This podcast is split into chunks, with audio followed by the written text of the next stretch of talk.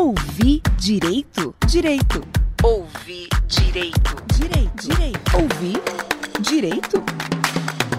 Ouvir direito. O podcast do IDEC, Instituto Brasileiro de Defesa do Consumidor. Olá, tudo bem? Começa agora o Ouvir Direito, o podcast do IDEC, o Instituto Brasileiro de Defesa do Consumidor, dessa vez em parceria com a Unicef, porque está começando o primeiro episódio da série A Gente Não Quer Só Comida. O Unicef é o Fundo das Nações Unidas para a Infância e hoje a gente vai falar sobre alimentação saudável. Então, o nosso episódio hoje é A Gente Não Quer Só Comida, quer comida saudável. Mas o que, que isso tem a ver com o direito do consumidor? Tudo! A gente vai explicar isso para você neste episódio. O IDEC defende que todo brasileiro tem o direito de comer de forma saudável e, para escolher bem os alimentos, precisa ter informação sobre o que e como está consumindo. Por isso, nesta série, vamos falar sobre a importância de que as informações nutricionais dos produtos sejam apresentadas de forma simples e descomplicada, para que todos possam entender. E também sobre a necessidade de regulação da publicidade de alimentos, que deve obedecer às regras que visam proteger os direitos dos consumidores. E você, já parou para pensar o que está predominando na lancheira das crianças? Tudo isso apresentado e discutido por especialistas de forma leve e descontraída para você que vai nos acompanhar ao longo dos quatro episódios da série. Para começar, quero cumprimentar a Ana Paula Bortoleto, que é coordenadora do Programa de Alimentação Saudável e Sustentável do IDEC. Olá, Ana Paula, tudo bem? Olá, tudo bem? Um prazer estar aqui conversando com vocês nesse podcast. E está com a gente também a Stephanie Amaral, que é oficial de saúde do Unicef no Brasil e elas vieram falar sobre alimentação saudável para a gente. Olá, Stephanie. Olá, eu agradeço muito por estar aqui e um oi para todo mundo que está nos ouvindo hoje. A gente não quer só comida, quer comida saudável para todos. Esse programa está sendo gravado no dia 17 de abril de 2020. Então, a gente está em plena pandemia do Covid-19, todos os participantes estão conectados pela internet, por isso a qualidade do áudio é um pouquinho inferior a que você está acostumado no ouvir direito. A gente pede perdão por isso, mas a gente aproveita a oportunidade para também falar sobre alimentação saudável em épocas de pandemia, né? Então, para começar, eu quero perguntar, vamos começar falando com a Stephanie aqui e perguntando o que para você, o que para o Unicef é alimentação saudável, porque tem muita gente que acha que é, alimentação saudável é só você comer bastante vegetal, você não comer fritura, por exemplo, né? ou então diminuir o carboidrato, e aí você vai ter uma alimentação saudável. O que é alimentação saudável para você e para o Unicef? Bom, eu acho que eu vou começar falando que a alimentação saudável ela, ela é mais do que a gente pensar somente no nutriente.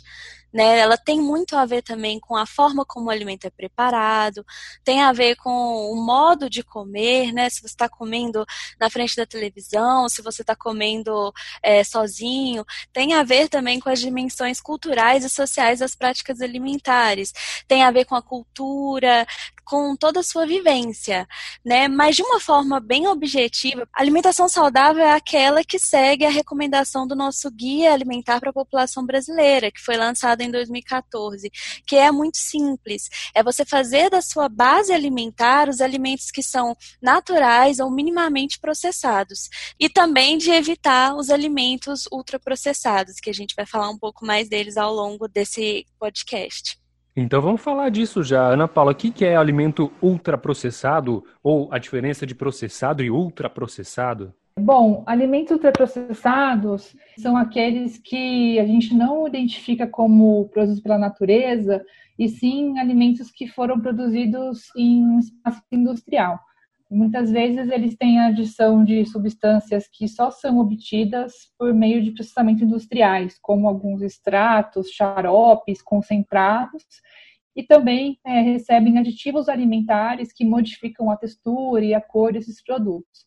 Então, por a gente poderia citar bolachas, macarrão instantâneo, bebida açucarada, é, produtos prontos para consumo congelados, como produtos típicos ultraprocessados. É, o que diferencia ele dos processados é que o alimento processado você ainda tem a possibilidade de identificar que ele veio da natureza, mas ele teve a adição de algum ingrediente que modificou a sua composição nutricional, o seu paladar. Por exemplo, ele sofreu alguma adição de açúcar, de sal ou de gordura. Nesse grupo de alimento processado, a gente pode incluir produtos enlatados, como peixe enlatado, frutas em compota, geleias ou qualquer outro vegetais em conserva que sofrem essa, esse processamento com o objetivo é, de aumentar a validade dos produtos. Eles não modificam a característica, a cor, a textura, tanto quanto no caso de processado. É até interessante falar sobre isso, né? Quando a gente quer falar para uma pessoa saber realmente o, que, que é o alimento ultraprocessado, é só pedir para começar a ler a lista de ingredientes, né? Os ultraprocessados geralmente vêm com várias substâncias, como corantes, aromatizantes, aditivos, que são usados para trazer um sabor melhor para aquele alimento, para criar alguma propriedade sensorial que é atraente para a pessoa. Então, é, são produtos que a gente chama de fake. Quando você vai lá na lista de ingredientes, são aqueles produtos que têm uns nomes grandes que a gente não conhece e que a gente não consegue fazer aquele alimento se a gente não tiver realmente numa indústria. Né? Então, é o processado, ele deve ser comido minimamente, mas o ultraprocessado, ele deve ser totalmente evitado porque ele realmente não faz bem para a saúde. Ele vem com muito açúcar, geralmente, com muita gordura ou com muito sal, então ele realmente não faz bem para a saúde. E esses conservantes, corantes, né? Corante para dar cor, né, para ter um apelo. Mas, por exemplo, conservante, tem gente que fala: "Ah, isso tem conservante, então não vai estragar, é um produto legal". É isso mesmo? O conservante pode fazer mal para a saúde? Então, na verdade, é, esse, a presença de muitos tipos de conservantes, corantes, indicam que aquele produto foi mais modificado pela indústria para poder parecer ser algo que ele na verdade não é, né? Como a Stephanie estava comentando, né? Então, muitas vezes você tem lá um suco sabor uva, mas você vai ver ele tem mais corante e aromatizante uva do que a própria fruta. E claro que tem alguns tipos de aditivos alimentares que tem maior risco é, de consumo. Por exemplo, tem um super clássico que é o corante caramelo 4, que é usado em bebidas tipo cola, enfim, em muitos produtos, que é um aditivo alimentar que é sabidamente cancerígeno, que pode ser usado em pequenas quantidades nos alimentos. Porém, se a pessoa consome muitos alimentos com esse tipo de corante, ela pode estar exposta mais ainda a um risco desnecessário em relação a esse aditivo alimentar. Agora eu queria é, puxar o nosso assunto para os tempos que estamos vivendo aqui. Por que, que é importante falar de alimentação saudável durante essa pandemia do Covid-19, Stephanie? Bom, eu acho que esse assunto é muito relevante nessa pandemia, né, o assunto de alimentação saudável, porque mudou muito os nossos hábitos, né? Essa questão de distanciamento social, é, de muita gente ficar muito em casa, de não poder mais sair e comprar comida fora, que é também um hábito de muitas pessoas. Então, é, é muito relevante. Tudo que muda os nossos hábitos e afeta a nossa alimentação é relevante de falar sobre. Né? Nessa pandemia, tem uma preocupação geral com a saúde, né? E, e também também com a alimentação. Tem muitos brasileiros que estão tendo um contato maior com a cozinha, estão tentando mais voltar a esses hábitos de cozinhar, enquanto outros têm uma certa insegurança alimentar, né, por terem talvez perdido empregos, por não poderem trabalhar nessa época e às vezes nem saber como que vai trazer a comida para casa. Além disso, é muito importante trazer esse assunto porque é um tempo que a gente quer se manter saudável, né, até para não ter o nosso sistema imunológico prejudicado, para a gente estar bem, passar bem pela pandemia, mas também é um momento de muita ansiedade. E a gente tem visto várias notícias sobre um aumento do consumo de álcool, aumento do consumo de doces nesse tempo. E aí fica aquela dúvida, né? Como que eu vou me alimentar bem, mas ao mesmo tempo controlar a minha ansiedade? Como que eu vou para a cozinha se eu ainda não sei cozinhar, se eu nunca tive que fazer isso antes? Então, é um momento de muitos questionamentos e é um momento também de aprender com tudo o que está acontecendo, de refletir sobre a alimentação e tentar melhorar ainda mais. É, eu acho que é importante destacar também que nesse momento a gente está vendo um exemplo claro de como é importante a gente ter uma rede de abastecimento e oferta de alimentos saudáveis para a população que seja apoiada e fortalecida. Né? A gente vê que no momento de crise, é, serviços essenciais que são valorizados né, nesse momento nem todos estão sendo adequadamente protegidos. Então, por exemplo, a gente tem nos grandes centros urbanos a organização de feiras nas ruas, de feira de alimentos orgânicos, que muitas vezes não tem condições de continuar funcionando por conta do aumento do risco da exposição em contato das pessoas. Mas a gente, ao mesmo tempo, também não está vendo um apoio com políticas públicas, os governantes, a possibilidade de distribuir esses alimentos, de, esses alimentos de uma forma mais segura nesse momento da crise, de isolamento, como a Stephanie mencionou. Então, acho que é uma preocupação muito grande a gente olhar para esse como o sistema alimentar, né, como que é esse abastecimento nas cidades, nos estados, e pensar como que ele deveria funcionar para que no momento de crise como esse, a gente não tenha tantas pessoas vulneráveis, a população de rua, as pessoas das escolas públicas que estão fechadas, famílias têm dificuldade ainda maior de garantir esse alimento saudável às crianças.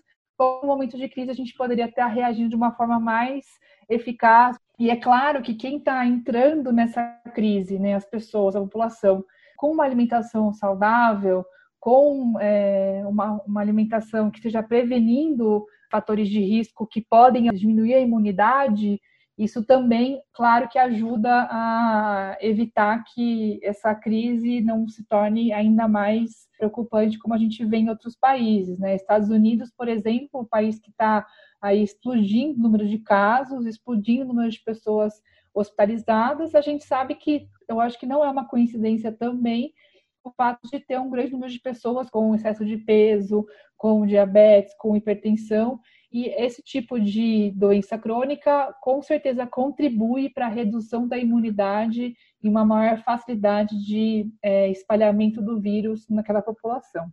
Desde que começou essa epidemia, né, essa pandemia, melhor dizendo, é, outro dia conversando com um amigo, ele falou: Olha, eu comprei um monte de alho e agora toda refeição eu como umas quatro, uns quatro dentes de alho, porque de, ouvi falar que se eu comer bastante alho, eu não vou pegar o, o coronavírus. Vocês têm alguma coisa a dizer assim? É, a, além de a alimentação saudável deixar as pessoas mais saudáveis e mais imune, existe alguma coisa que, que diga se você consumir determinado alimento você não vai pegar o coronavírus? Infelizmente não. Tem muitas realmente recomendações sobre que faz bem para sua imunidade, o alimento X ou Y.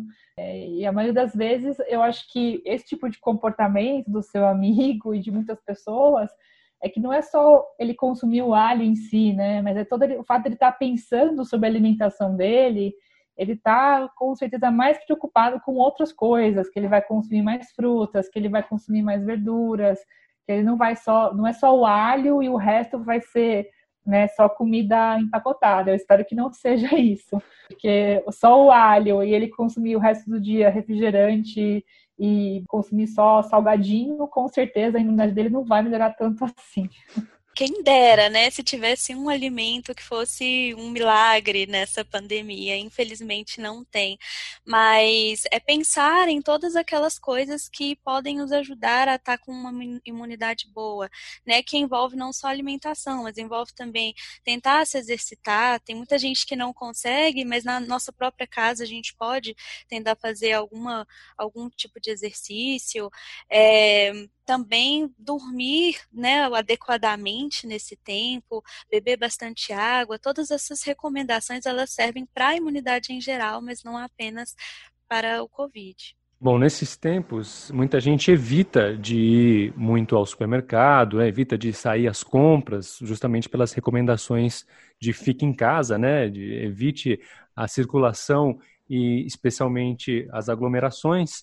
Então, tem, tem gente que procura muito comprar alimentos congelados, é, alimentos que têm um, um, prazo de validade bastante estendido, né? Que não estragam facilmente para evitar sair mais vezes e ir às compras.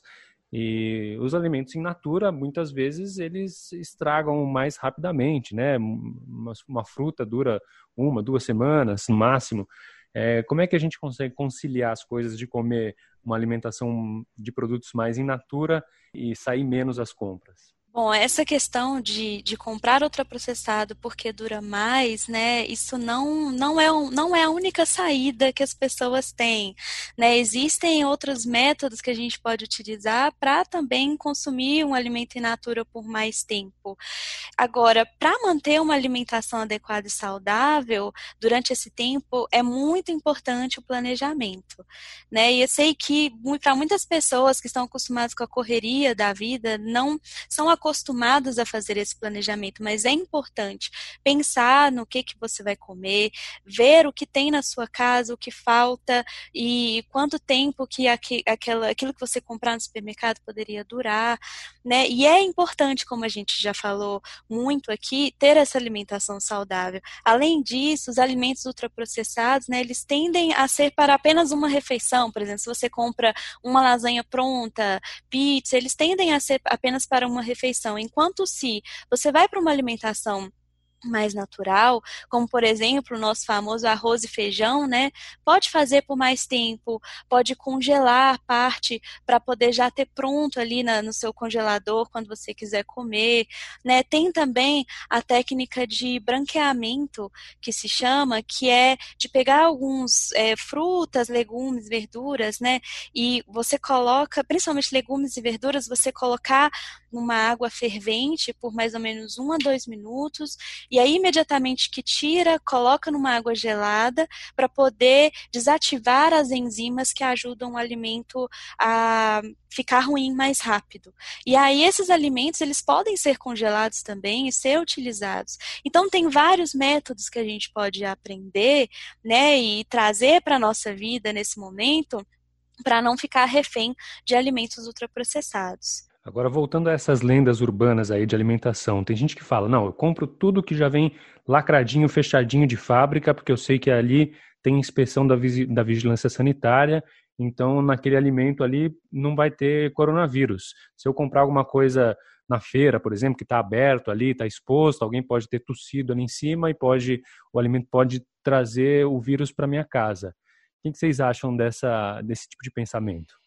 Acho que foi uma ótima definição mesmo que você usou, uma lenda urbana, porque realmente não é porque o alimento está embalado ou é industrializado que necessariamente ele vai ser mais seguro do que o alimento in natura. O alimento in natura, ele é, como a Stephanie falou, com as, as técnicas técnica de higienização dos alimentos, você pode muito bem ter um alimento seguro e mais saudável.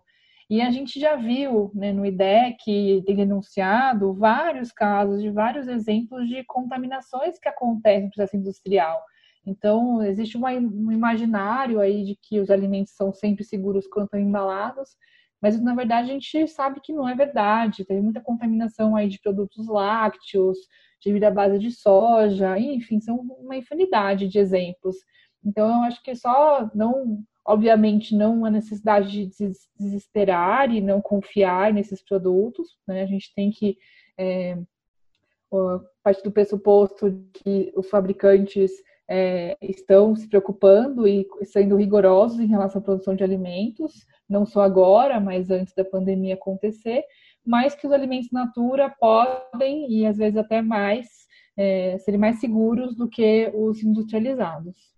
Eu queria até complementar que tem vários documentos internacionais e nacionais de organizações falando sobre isso e, e mostrando que o vírus ele não gosta de superfícies como superfícies de alimentos in natura, né? Então, é muito mais fácil você pegar o vírus por ir no supermercado e ficar perto de uma pessoa que está infectada, ou por é, não tomar os cuidados ao utilizar os carrinhos da feira ou as, as cestas, do que por um alimento in natura que você comprar. E além disso, tem todas as técnicas de higienização de quando você chega em casa para poder evitar a contaminação. Mas o plástico, que é onde a maioria dos alimentos embalados estão, ele ele pode conter na sua superfície o vírus com muito mais facilidade do que os próprios alimentos in natura. Então é realmente uma lenda urbana, inclusive no momento de pandemia. Então, como é que é a recomendação para higienizar o que chega das compras? Antes da gente guardar, antes da gente preparar? Como é que vocês veem essa coisa? Né? Tem gente que já abre o esguicho e joga sabão com a mangueira antes de entrar em casa. Como é que vocês fazem? Verdade. É, bom, como eu disse, então, parece que o plástico é uma superfície que o vírus pode ficar por alguns dias. Então, é bom que a pessoa leve a sua sua própria sacola de feira, né, quando for no supermercado, o que também ajuda o meio ambiente, né, então fica uma, uma boa dica para levar para a vida. Mas, e se você estiver usando as sacolas plásticas do supermercado ou do, do produtor, de quem você está comprando, é bom que chegue e que não use mais aquele plástico, pelo menos por um tempo, né? Ou deixe ele armazenado em algum lugar.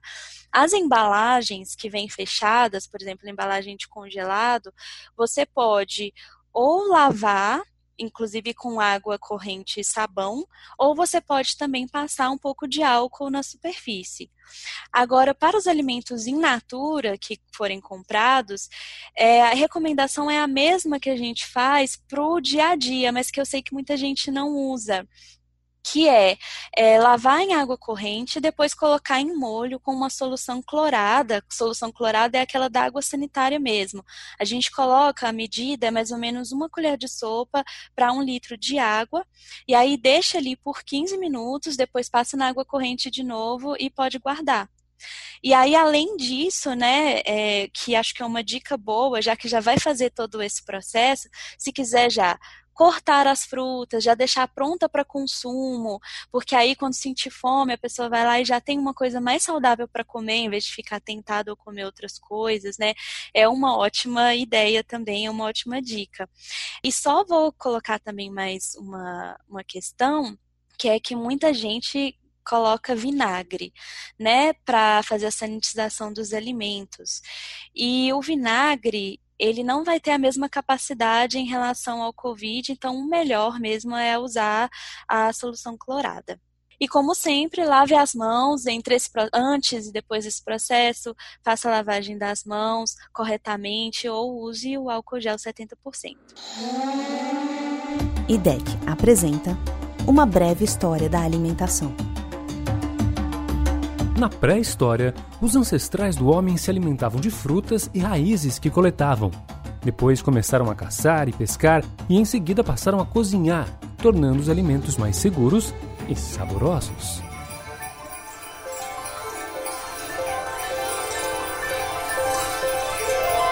Milhares de anos se passaram, o homem começa a desenvolver a agricultura e fixar-se na terra, o que gerou o surgimento das primeiras cidades. Depois dos primeiros banquetes. E finalmente, o desenvolvimento de produtos que conhecemos hoje como vinhos, queijos e cerveja. Já na época das grandes navegações, europeus se aventuravam mar adentro em busca de especiarias, especialmente o açúcar. E a chegada a outros continentes influenciou os hábitos e o preparo de alimentos desta população. Batatas, tomates e até o chocolate, produtos muito conhecidos hoje no mundo inteiro, só foram levados para a Europa lá pelos anos 1500, quando os exploradores chegaram ao Império Azteca, que ficava localizado no atual território do México. O saber gastronômico passou a ser valorizado e no século XVIII surgiram os primeiros restaurantes. Com o passar dos anos, esses estabelecimentos foram se modificando, incorporando técnicas, elementos culturais regionais e estrangeiros e ampliando seus cardápios. A Revolução Industrial teve um papel importantíssimo neste processo de ruptura de hábitos alimentares adotados até então. O medo de não haver comida para todos durante o processo de urbanização e a falta de trabalhadores nas fábricas, pois muitos haviam sido enviados para a guerra, forçou o mercado a mudar e os alimentos industrializados ganharam cada vez mais espaço. Mesmo com o fim da guerra, o consumo de ultraprocessados não retrocedeu. Era necessário escoar a produção e as matérias-primas também se tornaram mais baratas. Para atender a demanda por comidas que fossem práticas e pudessem ser conservadas por bastante tempo, e também para criar novos hábitos, as indústrias passaram a usar cada vez mais açúcar, sal, gorduras e produtos químicos nos alimentos. Completando o pacote, altos investimentos em técnicas de publicidade fizeram o consumo de ultraprocessados explodir ao longo dos anos. E assim segue até os dias de hoje as pessoas procuram cada vez menos frutas, verduras, carnes e até o bom arroz e feijão para consumirem alimentos que ficam prontos em 10 minutos. Ou lanches de redes de fast food que prometem trazer felicidade em algumas mordidas. O marketing por trás do sucesso dessas redes promete muito mais que uma comida, promete uma experiência gastronômica, o que muita gente chama de raio gourmetizador. E você? Tem consciência do que você e sua família consomem? Ouvir Direito, o podcast do IDEC. Ana Paula, quer comentar um pouquinho essa história, essa breve história da alimentação? Sim, é interessante essa história porque ela marca muito claramente como surgiu essa necessidade de ter alimentos industrializados, né, como uma forma de dar conta, atender a demanda de alimentos na população mundial. Né? Isso é, foi uma, uma necessidade que veio né, por conta do aumento da população e também é, da necessidade de distribuir alimentos em períodos de crise, como a gente está vivendo de hoje, mas que também passou por uma escolha, né? Porque o que aconteceu foi que muitos desses atores que influenciaram qual, qual seria o caminho a se escolher eram atores das grandes indústrias de alimentos que acabaram influenciando é, seguir valorizar o caminho do industrializado do que, por exemplo, a gente ter uma rede de abastecimento de alimentos produzidos localmente, né? Como é, a gente poderia, por exemplo, é, favorecer a agricultura familiar ou outras formas de agricultura. Isso gerou uma globalização da alimentação e acabou desvalorizando a cultura alimentar local, que a gente falou lá do começo, como isso é importante para a alimentação ser de fato saudável. Então, acho que foram escolhas que foram acontecendo por muita influência, óbvio, de atores do próprio mercado, que acabaram sendo favorecidos aí e chegar na situação que a gente tem hoje, né? O que antes, no passado, era uma situação de falta de alimentos, que as pessoas é, tinham uma, uma questão de passar fome, para um cenário hoje de excesso de peso, obesidade, doenças crônicas. Agora, nesse momento de crise da pandemia, a gente está vendo de novo esse discurso voltar, porque a gente vê que é o momento em que as pessoas mais vulneráveis estão com menos acesso a alimentos e as indústrias, mais uma vez, se colocam como parte da solução, como vão distribuir uma ação imediata. Óbvio que a gente não quer que as pessoas passem fome e a ação tem que ser imediata. Porém, como isso vai ser favorecido pós esse período de crise é que vai determinar se a gente vai conseguir recontar aí uma história diferente do que a gente vem escutando nos últimos anos, né? Vamos ver se a gente consegue é, pensar, aproveitar essa crise para contar essa história de um caminho diferente. Agora, comer é, sempre envolveu um, todo um ritual, né? Porque você tem que planejar a refeição, conseguir os ingredientes, né? Na, na pré-história você tinha que caçar um animal ou coletar alguma fruta, depois isso foi mudando e tal mas tem o planejamento, tem o preparo, tem o tempo para aproveitar a refeição. A refeição normalmente é um ato social, né? E a vida urbana mexeu muito com todos esses rituais, né? Foi desritualizando a alimentação. Qual é a importância da gente recuperar, da gente pensar sobre isso e tentar recuperar esses rituais alimentares? Bom, mas com toda essa história também, né, do início dos tempos, a gente vê que uma palavra-chave agora para o momento que a gente vive é praticidade. Né, a vida urbana, ela leva todo mundo a querer praticidade. E com isso a alimentação perde seu valor, como a Ana Paula falou, né, você perde a sua cultura e começa a comer o que é globalizado apenas porque é rápido, porque é acessível, porque é gostoso. É, e também a indústria ela tem essa, como a gente já falou dos aditivos, traz um gosto que ele não só é agradável ao paladar, como também ele é viciante. As crianças vão consumindo esse tipo de alimento cada vez mais cedo, se acostumam com esse tipo de paladar, então fica cada vez mais difícil para elas voltarem a ter uma alimentação mais saudável, porque elas não não cresceram se alimentando de forma saudável. Outra, outra questão importante para levantar dessa vida urbana é que a comida ela deixa de ser social. Os fast foods, eles são principalmente para uma pessoa. Você come um hambúrguer, você compra uma batata, você compra um milkshake. E não é tão mais social de você cozinhar e ter aquela comida ou em família ou entre amigos, conversando. Tem muito essa questão de comer na frente da televisão.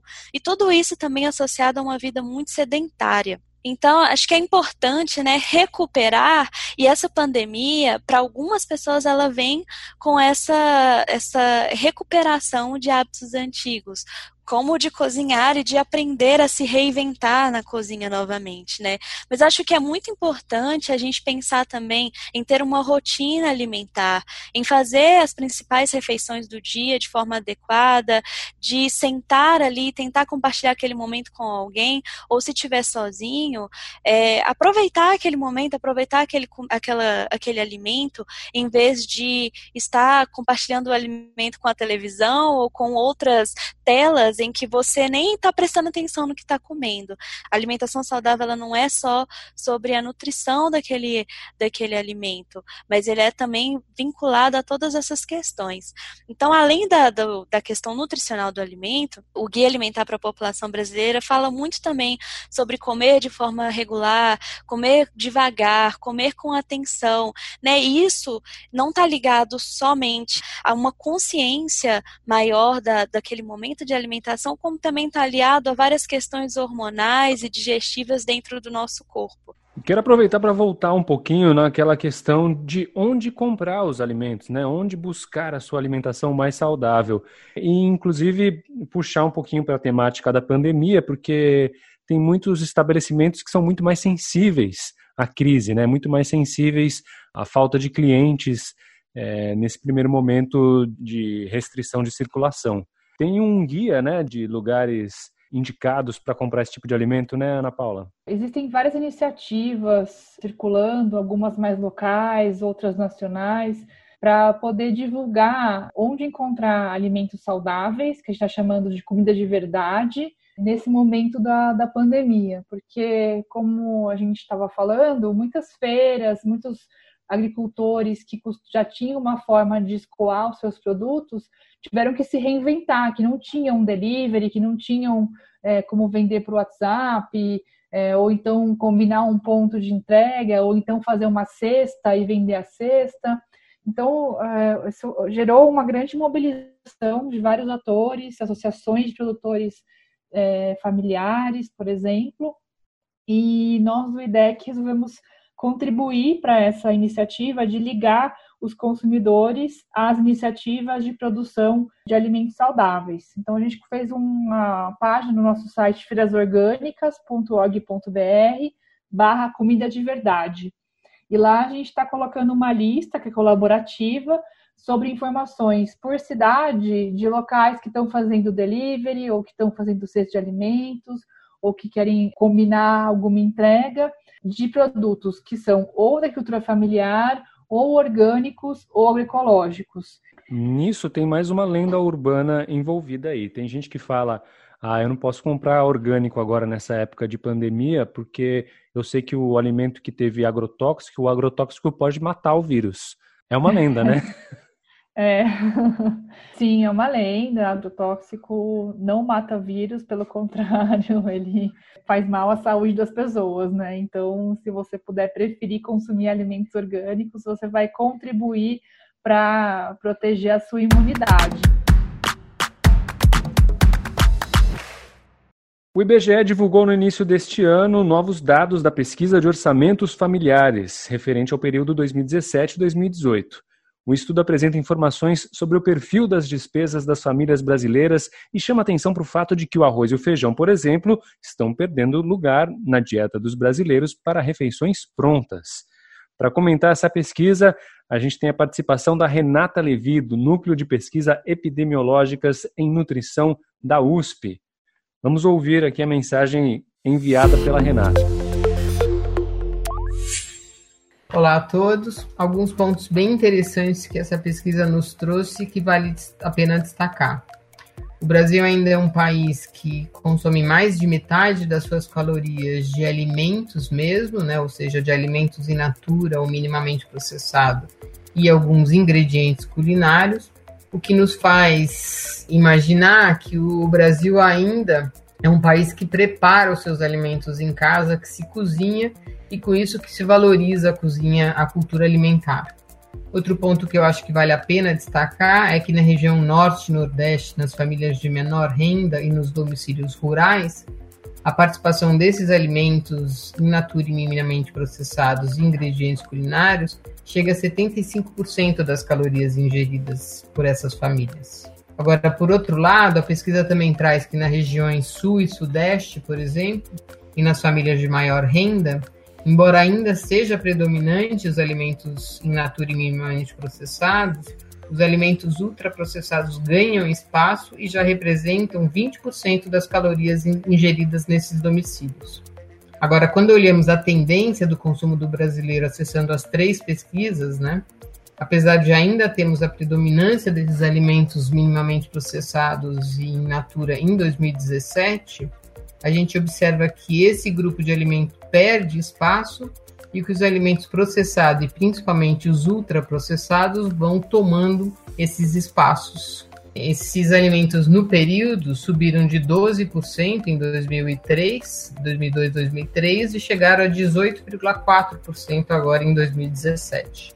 Mas apesar da participação desses alimentos ultraprocessados ter aumentado ao longo dessas três pesquisas, 2002, 2003, 2008, 2009 e agora 2017 2018, observa-se uma desaceleração desse crescimento em todos os estratos estudados, meio urbano, rural, em todas as faixas de renda e no país como um todo. Isso nos indica ou nos faz acreditar que os resultados das políticas implementadas no período mais recente, com destaque das ações baseadas no Guia Alimentar da População Brasileira, que tem como regra de ouro prefira sempre os alimentos in natura e minimamente processados aos alimentos ultraprocessados, então, de alguma forma, surtindo efeito e deveriam ser intensificadas. Eu acredito que se agregarmos a essa política algumas novas ações, como a melhoria da rotulagem frontal dos alimentos, a regulamentação de publicidade infantil, principalmente para esses alimentos ultraprocessados, ou mesmo a taxação desses alimentos, poderiam contribuir para que ocorresse, ao invés dessa desaceleração, a estagnação do crescimento desse grupo de alimentos, ou quem sabe ainda sua redução. Ah, eu acho que essa pesquisa de orçamentos familiares é uma pesquisa super importante para a gente entender como que está o padrão alimentar no Brasil, destacando que o Brasil tem o potencial de estar no caminho certo com a publicação do Guia Alimentar, que pode ter contribuído para diminuir é, essa velocidade de aumento de ultraprocessado no Brasil, mas a gente sabe que esse problema ainda não está resolvido. Né? A gente tem o desafio de é, lidar com essa curva de crescimento. Por exemplo, países como Estados Unidos, muitos países da Europa, já têm mais de 60%, 70% da, da contribuição de calorias vem de ultraprocessados. Então lá já está tudo dominado ultraprocessado, já chegou numa saturação desse consumo. Aqui no Brasil, a gente ainda está na fase de aumento desse consumo. As pessoas ainda, felizmente, consomem comida de verdade, arroz com feijão. A gente tem que tem, tem ainda bastante oportunidade de manter essa alimentação saudável e não permitir que a gente chegue com os patamares dos outros países. Então, acho que é muito oportuno essa fala dela e espero que esses dados sirvam para a gente conseguir defender que mais políticas sejam aprovadas para reverter esse aumento de ultraprocessados no Brasil. Vamos aproveitar então para falar um pouquinho do Guia Alimentar da População Brasileira. É algo que ainda é pouco conhecido no Brasil, né? O guia é uma publicação oficial do Ministério da Saúde que teve a sua segunda edição publicada em 2014 e que ele é assim a recomendação oficial do Brasil sobre como ter uma alimentação saudável. Ele não se propõe a dar orientações individuais, isso é muito importante. Então, você não vai encontrar lá nesse guia é, o cálculo da sua dieta, quantas calorias, quantas porções você vai consumir, mas sim ele vai trazer orientações gerais em relação ao que, quais são os alimentos mais saudáveis, qual o caminho que você deve seguir, o que você deve privilegiar, o que você deve evitar para ter uma alimentação saudável. E não só olha para os alimentos, mas olha também para a combinação dos alimentos em refeições. Então, tem exemplos de refeições saudáveis lá, fotos de pratos, uma coisa bem prática, você bater o olho nas fotos de pratos do Brasil inteiro de pessoas que reais que têm condição de fazer uma alimentação saudável e também os modos de comer, ou seja, essa coisa do ritual que a gente já falou aqui, de você comer em companhia, você dividir as tarefas domésticas que envolvem a alimentação, enfim, é um, é um material muito rico para falar é, com a população como um todo. É, e como é que faz para acessar esse guia, ou baixar, comprar, como é que é? Não, ele é um documento gratuito, não pode ser comercializado. É, ele está no site do Ministério da Saúde, Guia Alimentar para a População Brasileira, segunda edição. Quer dizer que é só dar um Google, Guia Alimentar da População Brasileira, você vai achar tranquilamente para poder baixar de graça e poder acompanhar todas as sugestões e dicas e orientações, né? Exatamente. E a outra dica para quem tem bebês ou crianças menores de dois anos, no ano passado a gente também teve o lançamento do guia alimentar para menores de dois anos. Então, quem quer saber dicas sobre amamentação, sobre a introdução alimentar é, alinhada com esses conceitos de ultraprocessados e como é, fugir das armadilhas que as indústrias usam para introduzir alimentos não saudáveis, também pode baixar esse guia que é específico para a população de crianças até dois anos. Recomendo. Sim, e eu vou acrescentar também, em relação ao guia para menores de dois anos, o Unicef também lançou um guia baseado no guia do Ministério da Saúde, né? Mas ele é ilustrado, bem fácil de entender e tem só as principais recomendações. Então, para quem quiser também dar uma olhada, acho que ajuda muito a ter aquelas informações mais rápidas em mão. É, e aí com certeza o guia ele vem com uma informação muito mais detalhada, muito mais rica, em que as pessoas podem tirar suas dúvidas também. E esse guia do Unicef, como é que a gente encontra, Stephanie? Pode só dar um, um Google mesmo, ou então entra no nosso site, que é unicef.org barra Brasil com Z, e vai lá na parte de biblioteca que você encontra também, chama 10 Passos para Alimentação Saudável. Legal, então tá aí dois manuais bacanas para você basear as suas escolhas alimentares, Guia Alimentar da População Brasileira e 10 Passos para Alimentação Saudável. Agora, comer saudável é mais caro? É necessariamente mais caro?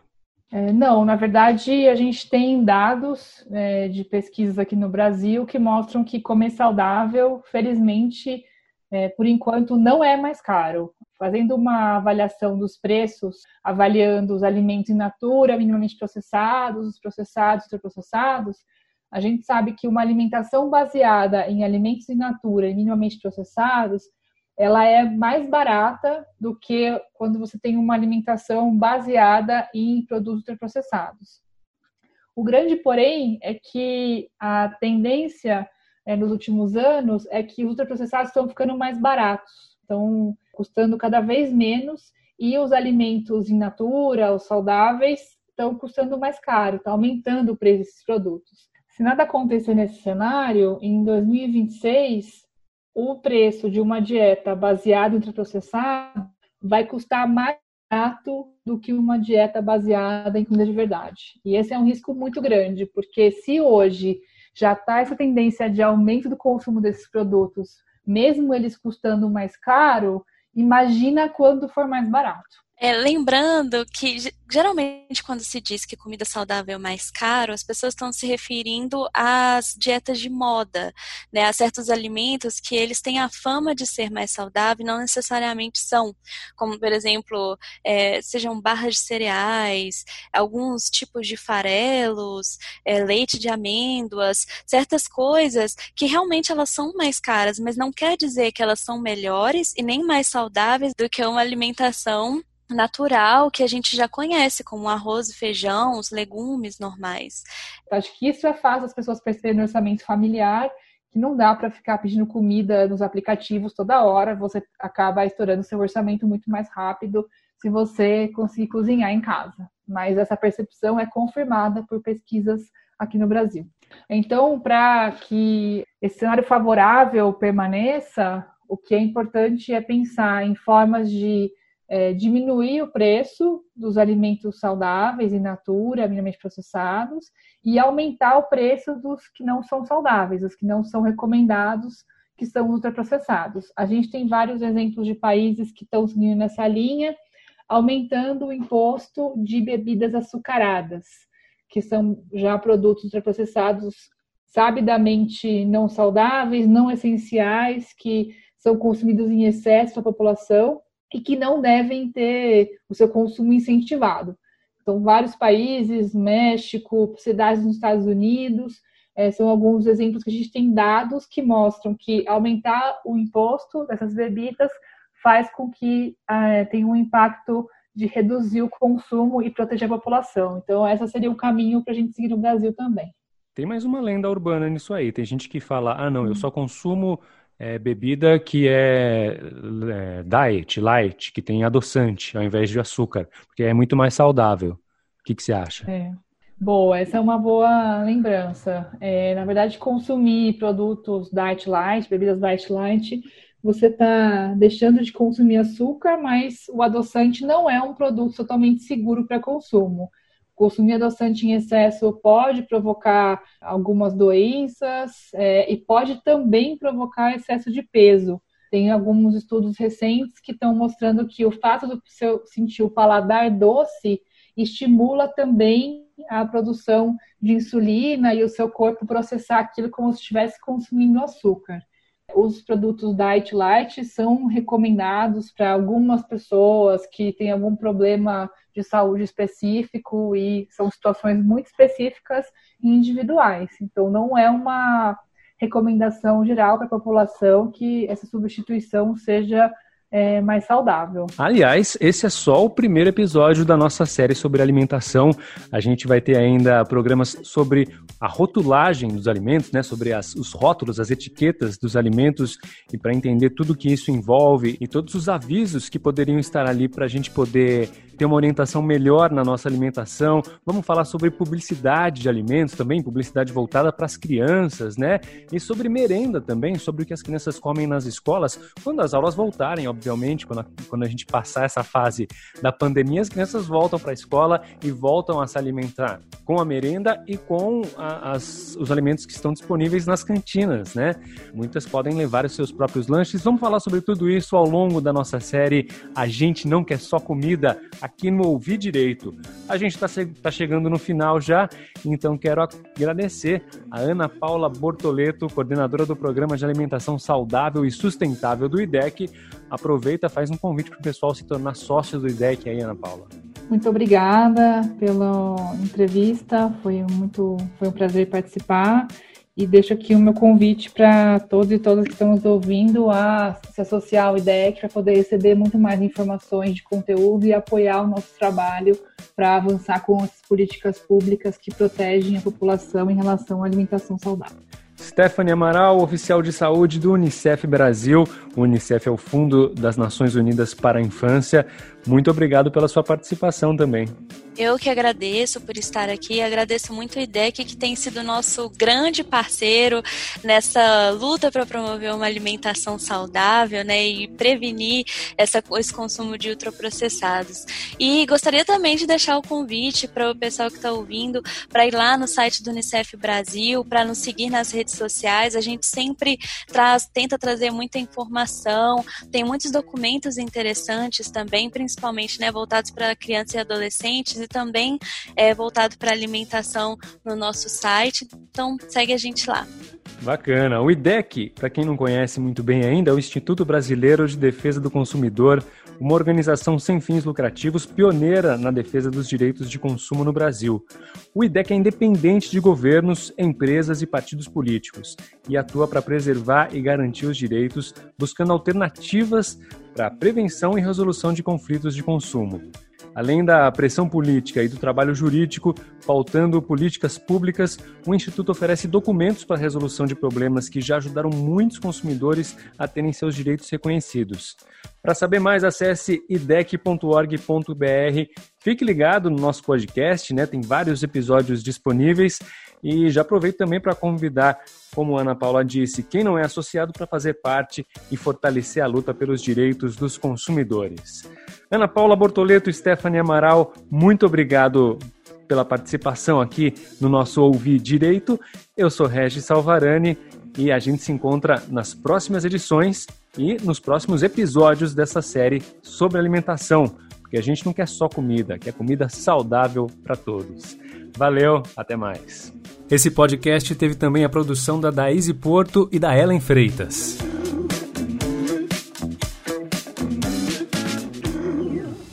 Ouvir direito? Direito. Ouvir direito. Direito. Direito. Ouvir direito? Ouvir direito. O podcast do IDEC, Instituto Brasileiro de Defesa do Consumidor.